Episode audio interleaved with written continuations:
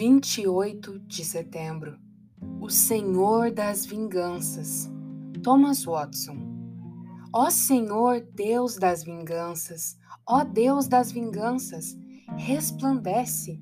Salmo 94, verso 1.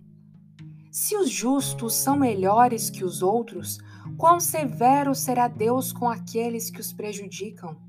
Os ímpios são espinhos cravados nas laterais do corpo dos piedosos.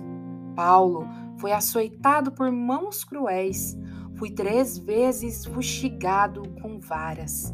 É como se estivéssemos vendo um escravo açoitando o filho do rei. Mas será que Deus não vingará os seus eleitos? Claro que sim. A espada do Senhor está cheia de sangue, porque será o dia da vingança do Senhor, ano de retribuições pela causa de Sião.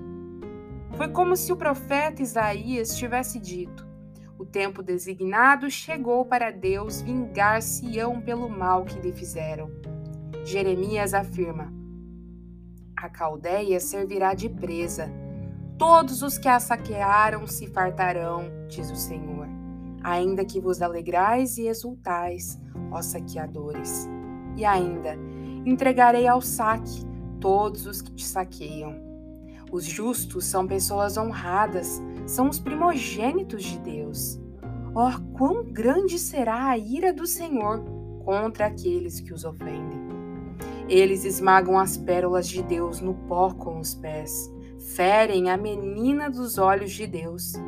Os justos são o diadema de Deus. Um rei toleraria que alguém cuspisse em suas roupas e jogasse sua coroa na lama?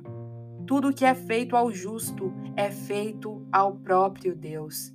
Quando o favorito do rei é atingido, o rei é igualmente atingido. Mas eu conheço o teu furor contra mim. A raiva de Senaqueribe foi contra a pessoa de Ezequias, mas pelo fato de haver um pacto entre Deus e seu povo, o próprio Deus cuidou do assunto. Conheço o teu furor contra mim, certamente isso não ficará impune. Deus reprovou os reis por amor aos seus. O que aconteceu com os imperadores pagãos Juliano, Nero e Diocleciano? Um deles morreu por um ferimento proveniente do céu. Os outros tiveram o ventre retalhado e morreram delirando. Carlos IX, rei da França, que se fartou com o sangue de muitos cristãos no massacre em Paris, passou a viver tão aterrorizado que tinha medo de acordar sem música e, por fim, morreu em razão da hemorragia em várias partes do corpo. Esses são lembrados como monumentos públicos da vingança de Deus.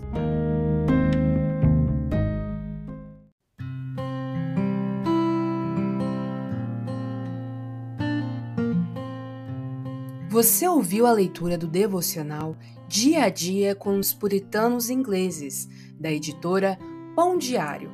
Uma leitura que você encontra aqui no Devoção Diária.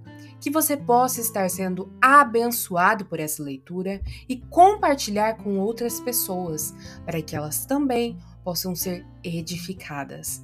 Que Deus abençoe o seu dia na presença dEle.